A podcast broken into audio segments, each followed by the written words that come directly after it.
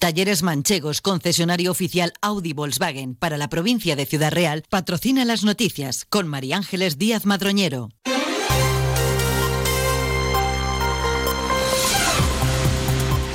Buenos días, son las 8 y 20 de la mañana. A esta hora tenemos una nueva cita con la actualidad más cercana, las noticias locales y comarcales aquí en Onda Cero.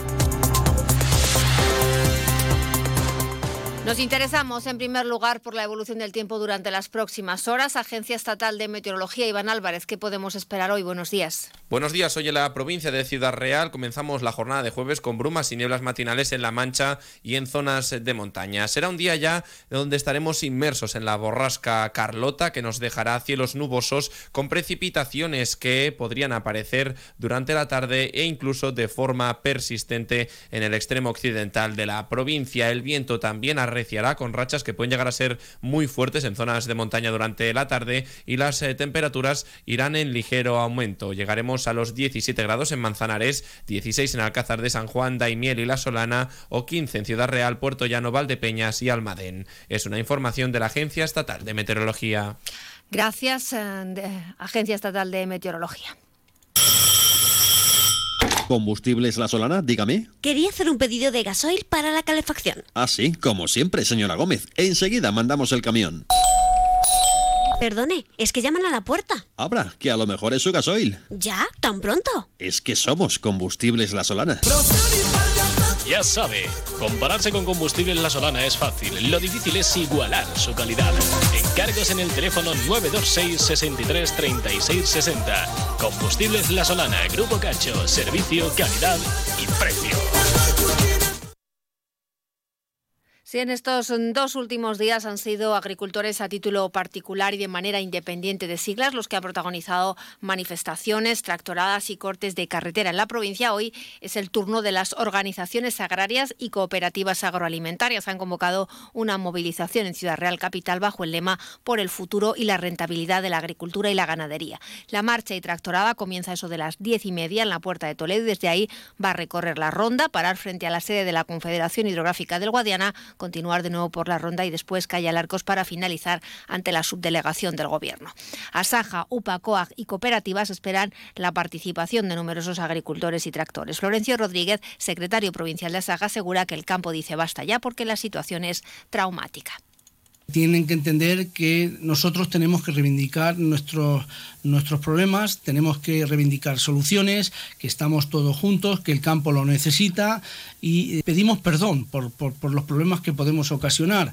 Posiblemente no queremos, no queremos, intentaremos hacer eh, eh, los menos problemas posibles, pero sin lugar a dudas entendemos que la gente del campo necesita a apoyar esas reivindicaciones, esas manifestaciones y vendrán, vendrán muchos tractores y vendrá mucha gente. Rodríguez ha manifestado en Onda Cero que le parece bien las protestas que se han organizado hasta ahora, aunque pide unidad en el sector cualquier iniciativa que vaya en defensa del sector es eh, respetada y eh, aplaudida ¿no? por mi organización. Evidentemente, eh, muchos de nuestros agricultores estuvieron, estuvieron en esas manifestaciones, en esos cortes, y además que fueron de forma general y lógicamente felicitarlos. Los agricultores independientes han levantado por ahora los cortes de tráfico que estos últimos días se han registrado en varios puntos de la provincia. Lo han hecho para desvincularse de la manifestación de hoy en la capital porque no se sienten representados por las organizaciones agrarias. Castro García Cervigón es agricultor de La Solana. Los de la A4 a las 4 de la tarde se van. Ahí no queda ni Dios porque lo que no puede ser es que lleguen aquí paracaidistas a colgarse las medallas. Con la gente que yo me codeo, que son la mayoría, no quieren ver una banderita de unas siglas de ninguna organización subvencionada ni en pintura. Si ahora vienen ellos y se las cuelgan, pero además tienen la desfachatez de por grupos de WhatsApp internos, decir, dónde están los cortes, y no dicen que son suyos, pero, pero, pero informan, inducen a engaño de que como si lo hubiesen organizado ellos. Hombre, por favor, Relacionadas con estas movilizaciones, la Guardia Civil ha formalizado 294 denuncias en la provincia, mientras que la Policía Nacional ha comunicado 166 en el conjunto de la región. ¿Quieres descubrir un deporte que engancha, rodeado de naturaleza, al aire libre y muy saludable? La Federación de Golf de Castilla-La Mancha y los clubes de Castilla-La Mancha te lo ponen muy fácil. Ocho clases de iniciación en cualquier campo de la región por 80 euros. Entra en iniciagolf.es e infórmate. Inicia Golf, si lo pruebas, te engancha. La Audiencia Provincial de Ciudad Real tiene previsto juzgar hoy a un hombre acusado de traficar con éxtasis y cocaína en Valdepeñas. Según se desprende del, del escrito del Ministerio Fiscal, el acusado de nacionalidad española fue cacheado por agentes de Policía Nacional cuando se encontraba en una gasolinera de la localidad recibiendo asistencia técnica por una grúa. Los agentes encontraron escondidas en su zona pública diferentes bolsas de plástico que hicieron saltar sus sospechas. Además, también intervinieron una navaja, una báscula de precisión, una libreta con deudas anotadas y con recetas para la elaboración de estupefacientes, además de 1.000 euros en efectivo. Las sustancias incautadas, 66,66 gramos de éxtasis y 3,34 gramos de cocaína, habrían alcanzado en el mercado ilegal un valor superior a los 3.000 euros. Por todo ello, el fiscal solicita para el acusado una pena de prisión de tres años y medio por un delito contra la salud pública, así como el pago de una multa que supera los 9.000 euros.